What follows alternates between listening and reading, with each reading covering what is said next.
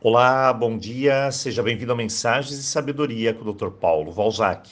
E essa semana nós estamos falando sobre equilíbrio, dar e receber, e hoje vamos caminhar por uma trilha mais profunda.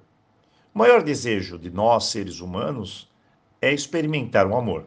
E para isso acontecer, precisamos aprender o verdadeiro processo de dar e receber.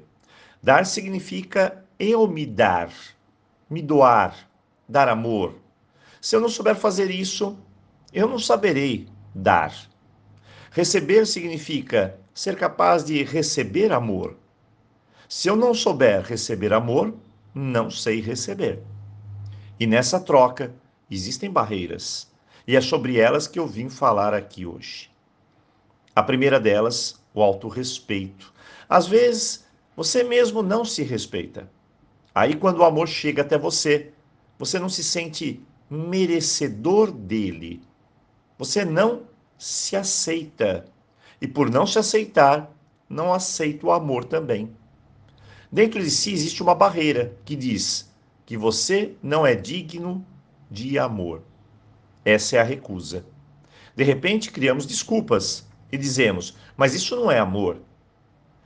Para acreditar que o outro me ama, eu preciso me amar. Caso contrário, isso jamais acontecerá. Muitas pessoas se condenam, se punem, criam a ideia da rejeição, de que as pessoas não aceitam ela como ela é. Às vezes dizem que a família, ou no trabalho, ou na igreja, em qualquer lugar, que as pessoas não aceitam ela. Mas, na verdade, pode ser que as pessoas apenas não a entendam. Que é muito diferente. A grande transformação para obter o amor é passar por cima de tudo isso. Você precisa se aceitar exatamente como você é, sem nenhuma culpa, desculpa. Você não é um tipo de pecador, alienígena ou essas coisas que você pode pensar de si. Você faz parte da criação. É um ser humano. Mas a mente, é claro, vai te sabotar. E ela vai dizer que para evitar a rejeição, é melhor rejeitar o amor. E assim o dar e receber morre. E um pouco de você também. Lembre-se, você nasceu do amor. E assim é um ser amoroso.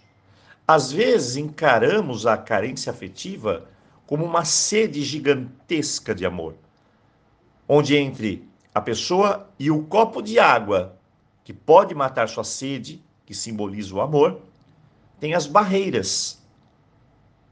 E essas barreiras geralmente são os medos. O medo significa que você pode estar apegado a algo tão pequeno que não permite você acessar o grande. E esse medo causa a doença da carência e do vazio. Tem muitos mecanismos estranhos nessa dinâmica de dar e receber. Tem pessoas, por exemplo, que são que dão demais no relacionamento. Acabam por infantilizar o outro. E assim, o companheiro ou companheira doador assume papel de pai ou de mãe. Outros doam demais, recebem de menos, e se frustram. Ficam insatisfeitos. Aí começam a buscar defeitos no outro, a criticar e a relação começa a desmoronar. Até na prosperidade o desequilíbrio pode ocorrer. Tem pessoas que não percebem o quanto bloqueia o receber, porque ela não se sente merecedora, por muitos fatores, é claro. Por isso, essa semana precisamos dar um olhar especial para nossa relação com os pais, com o companheiro, a companheira, com a família, com os filhos, com o dinheiro e avaliar se existe algum desequilíbrio nessas áreas e aprender a receber e a merecer.